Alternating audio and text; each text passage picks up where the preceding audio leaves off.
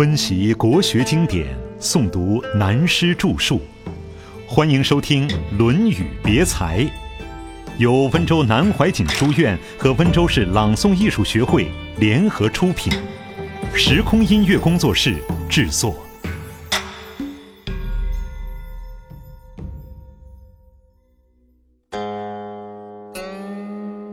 狼虎从中安身。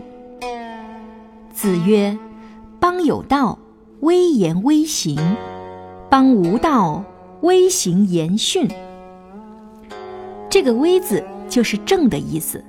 孙子古代与训字通用，“训者退也”就是谦退的意思。孔子说，社会国家上了轨道，要正言正行；遇到国家社会乱的时候，自己的行为要端正，说话要谦虚。字面意思解释了，我们再研究一下孔子。这看来好像他很滑头，教学生们几种态度。其实不是滑头，在这里是教人处事的臣道，做干部的基本原则，也可以说是做人的基本原则。天下太平，国家社会都上了轨道的时代，一个正人君子。行为要端正，说话正直，没有关系，无所顾虑，也不会有斗争。但当处在动乱的社会中，第一个原则，行为要端正，如当公务员不贪污不犯法，规规矩矩，方方正正。可是，在言语上少发牢骚，不要得罪人，因为乱世里没有章法，否则的话往往出问题。从历史的记录、生活的经验都可以看到。前面曾经说过，大家说盖棺论定，而在人生经验中，有许多人、许多事盖棺不足以论定，有许多人硬是把冤枉带到棺材里去的。看穿了这个道理，又何必怨天尤人？第一个就说到岳飞，他所处的正是一个动乱的时代，他要北伐。完全对，所以岳飞的人品行为是威严威行、正言正行，结果蒙冤死了。他没有做到《论语》这一段的微行言训，怎么说他言不逊？直捣黄龙，迎回二圣是他要北伐的口号。二圣是宋高宗的父亲和哥哥，过去帝王时代称皇帝为圣人，非常有趣。他当时的口号就是非打不可，准备一定要打到东北去，把太上皇高宗的皇兄两个人请回来。他这个话说的也对，是正言。但二圣回来，高宗怎么办？所以秦桧要杀岳飞，不过是拍高宗的马屁，因为高宗自己的意思认为岳飞真可爱。可是打尽管打，迎回二圣来，叫我这个现任皇帝怎么办呢？而这个话，高宗又无法告诉岳飞，所以岳飞的死就在他自己不能做到威行严训。第二个说到冯道，这个人前面曾提过的，在唐宋之间，五代十国几十年间换了好几个皇帝，五个朝代都请他出任要职，活了七十三岁死了，晚年号为长乐老人。可以想象得到，此人第一是威严威行，生活非常严谨，本身一点漏洞毛病都没有，既不贪财又不好色。他家里一口放生池养了一些鱼，他儿子抓了一条鱼吃，也被他责打了一顿。可是历史上批评他没有气节，有奶便是娘。欧阳修论历史，直骂他无耻。可是，在冯道的诗中发现他的思想，认为只要立身端正，在狼虎丛中都可以站得住。他认为，在当时那个时代中，都是豺狼当道，不需向谁尽忠，只是要保存中国文化的精神、中华民族的命脉，等待自己国家有真正的人才出来领导，用不着为胡人尽忠。他等了好几十年，直到他死后才出了一个赵匡胤。这个故事说明，冯道在当时那么乱的时代，对威行严训是做到了，本身的行为非常端正纯良，而态度上、言语上绝对有分寸，不发牢骚。与欧阳修相反的意见有王安石、苏东坡等人。他们却认为冯道是菩萨位中的人。由此可见，是非之难定论。子曰：“有德者必有言，有言者不必有德；仁者必有勇，勇者不必有仁。”这又是孔子对于人的才德分类。他认为，真正有道德、有修养的人，一定有文字著作或者有名言留给后世。如尧舜禹汤文武周公这些人，都有德又有言，但是有些著作的人文章写得很好，理论上讲修养、讲道德也说得蛮像样，却不一定有很好的修养德行。一个仁者一定有大勇，这个勇并不是会打架的好勇斗狠，而一个勇者不一定有仁。这里要注意的是“不必”两个字。这表示不一定。当然，有言又有德，有勇又有仁更好。夺得不量力。下面讲到有德有言、有仁有勇的具体事实。南宫括问于孔子曰：“义善射，傲荡周，惧不得其死然。”禹既公驾而有天下，夫子不答。南宫括出，子曰：“君子哉若人，尚德哉若人。”南宫括就是南荣，前面上论和下论都提到过他。我曾说过，孔子不会那么简单，仅仅是听南荣唱了《白龟之歌》，就把侄女嫁给他。现在在这里，我们就可知道南荣是怎样一个人。他请教孔子的问题提到后羿，古代的传说，当时天下有十个太阳，被后羿用箭射下了九个，只剩下现在的一个太阳。他也会法术，有些丹药吃了能长生不死。奔月的嫦娥就是他的太太，因为偷吃了他的丹药，就飞到月宫去了。这是中国古代的神话，要研究中国古代史，就要透过这些神话。中国的神话中有很多问题，很多道理，我们现在暂且不去管它。后羿凭他射箭技术和武勇为有穷国君，想称王而最后不得好死，被他的臣子韩卓杀掉了。敖又是韩卓的儿子，力气很大，所谓荡舟，就是可以把在江海里航行的船一手抓起来，在路上拖着走。后来。也不得好死，为少康所诛。男人说，这两个人，一个射箭技术那么好，一个力气那么大，而后来都不得好死。他举这两个例子，说明靠自己的武力去侵略别人而享有好结果，反而都不得好死。另一面，他举出禹王后继的例子，后继是唐尧的农师，对于我国农业社会的建立，他的功劳最大。他也就是周朝的祖先。南荣说，禹和后稷没有羿、敖那么大的雄心和本事，自己规规矩矩去种田，很平凡老实的人，最后都得到了天下。禹是自己得天下，后继是他的子孙得了周朝天下。南荣举出两种人，一种人不择手段而成功，了不起。我们经常碰到一些年轻人感慨很多，某某人不择手段的发了财，在社会上就很神气，很吃得开。我为什么要讲道德呢？现在这种思想很迷惑人。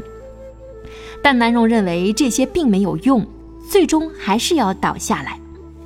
另一种人则是殷殷实实的做他分内的工作。这两种人到底哪一种对？他只提了这个问题。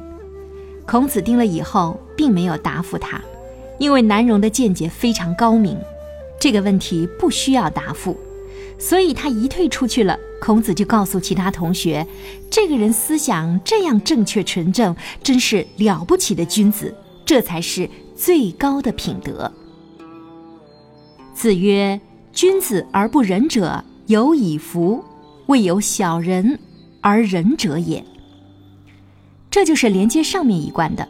孔子说，一个君子不仁是有的，但是一个小人能仁这种事是不会有的。以现在的话来说，一个好人不仁慈有这个道理。如果说一个坏人而能仁慈，那是不可能的。我们知道孔孟的思想都是春秋责备贤者的作风，孔子所要求的对象主要的是知识分子。在古代，教育不普及，知识分子少，一个君子当然要仁慈。但是人非圣贤，谁能无过？有时不仁也是难免的事。至于坏人，当然没有仁慈的心。坏人如果有了人心，就不是坏人。有句俗语：“强盗发善心”，这是不大可能的。如真的强盗发了善心，他就不做强盗，而改做好人了。爱里生害。子曰：“爱之，能勿劳乎？忠焉，能勿悔乎？”这句话有关教育，也有关于个人修养。真爱一个人，如爱自己的孩子，不能溺爱，太宠爱了就害了他。要使他劳，这个劳并不一定使他去劳动，要使他知道人生的困苦艰难。前天一位富有的朋友，他有个孩子很好很乖，他说预备将孩子送到南部一家工厂做工，我非常赞成。在我们看来，像他这样的家庭，无论怎样好的教育，生活环境是太舒服了，弄不好会害了这孩子的一生。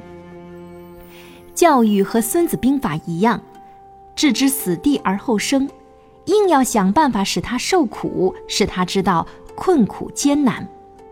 以这种道理就能理解“爱之，能勿劳乎”这句话，也可以理解人生。其次，不管部下或朋友，即使对自己很忠实，但不要仅仅喜欢他的忠实，还要教育他、培养他。下面转了一个气势，是孔子批评当时的一些人物及政治作风，以切磋为学的外用。子曰：“为命，皮陈草创之，世书讨论之，行人子语修饰之，东篱子产。”润色之。这段话孤零零掉在这里，所说到的四个人，当时都是郑国的大夫。为什么？我们知道，上古王道讲道德，后世霸道讲事功。春秋战国时的五霸，第一个霸主就是由郑国开始，所以郑国在春秋战国初期相当有力量。可是到了孔子的时代，等于现在的英国没落了。虽然没落了。但对国际政治的影响还是蛮大，因为郑国出了不少政治上的人才。这里所提的四个人都是郑国政治上的要人。孔子这句话所说的“命”，就是古代非常重视的告命。告是告，命是命，两种文件都是政府的公告。比方，现在一国的元首到另一国家访问过后，发表联合公报，这种公告。起稿的人非常费心，每一个字都要斟酌。这种文件不但影响当时的整个国际关系，将来历史还要留下来的，对与不对，作为历史批判是非善恶的依据。我国五经中《尚书》的记载，就是中国上古政府的文献资料。透过这些资料，可以了解他们过去的历史。诰命就是这些文件。我们现在一般人称他们为大文章，不只是这一代的，而是永远留在历史上的大文章。孔子说，郑国的诰命颁布出来非常慎重，先由皮陈起草，然后由侍书来讨论、检查、研究。行人是外交官名，子语是人名，再由外交官子语来修改。最后还要经过首相子产在文采辞藻方面加以润色。以现在的程序来说，好像是由秘书起稿送给有关单位会稿，然后经过外交部改正，这还不够，最后经过首相修改文章的词句，增加文字美。这段话的意思是说，郑国在那么混乱的时代，始终人才济济。发出来的文告有那么慎重，经过这几个大手笔的考虑才拿出来。这是孔子告诫从政的学生：一个从政的人，一下笔乃至写个条子都要当心，尤其是有关政治大问题的决定，一写下去就在历史上留下一个模子，不能草率。所以孔子提到为命之难，告诉学生们不要疏忽。为政难，做人更难。或问子产，子曰：“诲人也。”问子西，曰：“比哉，比哉。”问管仲，曰：“人也，夺博士便宜三百，饭书四，莫齿无怨言。”有人问孔子：“郑国的子产这个人怎么样？”孔子答复他：“子产是大政治家，了不起的人物。子产当政的时候，对于社会贡献很大。”对国家的老百姓是有恩惠的人。再问楚国的子西怎样？子西是楚国的宰相。孔子到楚国时，他怕孔子会把他的位置挤掉，而孔子答复只是说他他，就没有再说什么了。这就是孔子的厚道。假使现在的人就非要攻击子西不可了，孔子没有这样做。当然，他不同意子西这个人。历史上的记录，子西这个人并不高明，而孔子只是他他呀两句，不做批评。此人又问管仲怎样？管仲比孔子早，齐桓公称霸的时候，他功劳很大。每次讲到管仲，孔子都很佩服。这次他好像伸出大拇指来称赞他，那才够得上是一个人，真了不起。他在当政的时候，能把齐国另一大夫博士连着的好田三百莫为公有，而博士一家人因此穷困，只有青菜淡饭可吃，但一直到死没有怨恨管仲，心服口服。所以孔子说他能够称为一个人了不起。他没有说管仲是一个大政治家，政治家也并没有什么了不起，不过是官位上的功勋。而能做到称为一个人，这才了不起。管仲将别人的财产拿过来，别人因此终身穷困，而对他毫无怨恨，认为处理得很公平。一个当政的人能做到这样，的确是了不起。历史上没有几人能做到这样，可见他对于社会国家的贡献，对于其他的人所环抱的，一定有他处理的政策与方法。所以孔子要对他连连赞叹了。